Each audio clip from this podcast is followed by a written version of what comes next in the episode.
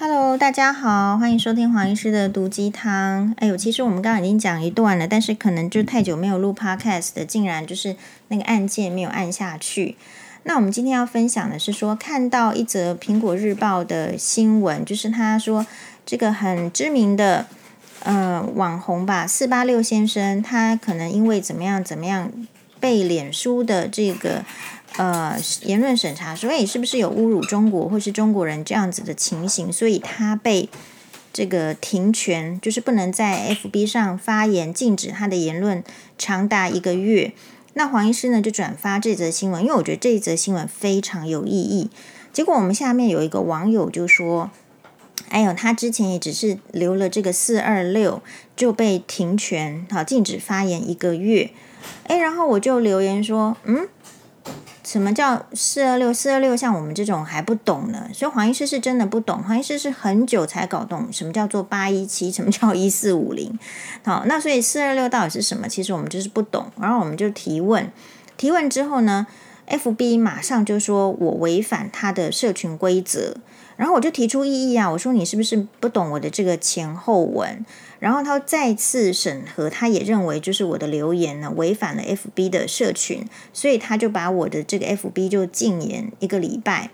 那以黄旭的这个经验来讲，就是呃，其实他的这个禁言哦，就一一开始是一天，后来会是三天，然后再来是七天，也许下一次就是一个月。所以，我们值得要想的是说，你以为你处在言论自由的国家，其实如果你从事社群媒体，呃，或者是媒体，或者是怎么样，其实你并不真的有那个言论自由。你上节目讲的话可能会被卡掉，你在 FB 讲的话呢，诶，可能他就是审查，就觉得你不 OK 就不 OK。所以大家是不是真实的，就真真切切的有那种言论自由？我觉得值得商榷。比如说“四二六”这个字好了，诶，其实如果不会讲台语的人会觉得怎么样呢？对吧？我们有尊重不太会讲台语的黄医师吗？没有，这个社会好像并不尊重我。其实我不太知道什么是“四二六”。那还有就是说，你真正说是“四二六”，你到法院去会被是呃判决，比如说是妨碍名誉或者是公然侮辱吗？我相信也不会。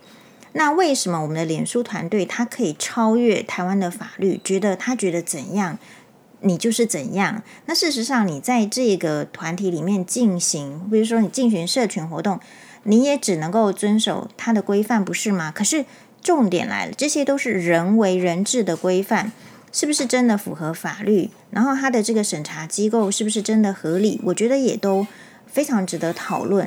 所以，呃。中国人以就是说不没有参加脸书，有时候就会翻墙。事实上，脸书之所以不能够进中国，我想就是因为脸书他不肯交出他的言论审查权给中国官方嘛。那中国官方也不可能同意他对人民的言论的控制管控权，呃，交由另外一个团队。所以你所不知道的事情是，比如说，如果你在一个家庭，你能够讲什么言论，其实也是被钳制的。这个社会并没有你想象中的那么自由，所以如果我们要以这个言论自由或是自由社会为傲的话，你还得要有能力先去区分说，哦，我是不是被主流媒体所钳制了？我这个观念是真的还是假的？哦，是当别人这样处置的时候，你是只有干生气呢，还是有更多的选择？像黄医师是还好哦，比如说我马上就会想到说，哦，这个礼拜我眼睛肯定是变好，因为不用看脸书，不用滑脸书，眼睛肯定舒服的很多，因为会放松，我们可以做别的很多有意义的事情。那第二个事情是说，诶，其实黄医师呢也有 Podcast，也有这个 YouTube，所以其实并不会真正没有办法有管道去发言。好，所以呃，每一个觉得有自由的人，你要知道呢，你是有限的自由，你能够开拓更多的可能跟机会，其实是依照你平常就要有一些其他的策略，这个蛮重要的。好，所以再次感谢，就是帮黄医师开 Podcast 的黄大米，然后还有就是感谢，哎，我们一些工程师朋友，他会教我用 YouTube，就是你不要觉得说你现在拥有的就是。诶，可以让你一直都很完美。它一定有一些缺点，只是你愿不愿意去看到它而已。好了，那所以我们接下来的这一周呢，就是这个喜欢听黄医师的 podcast 的朋友有福了，我们大概每天都可以出现在 podcast，敬请大家的收听，也非常感谢大家的支持，谢谢，拜拜。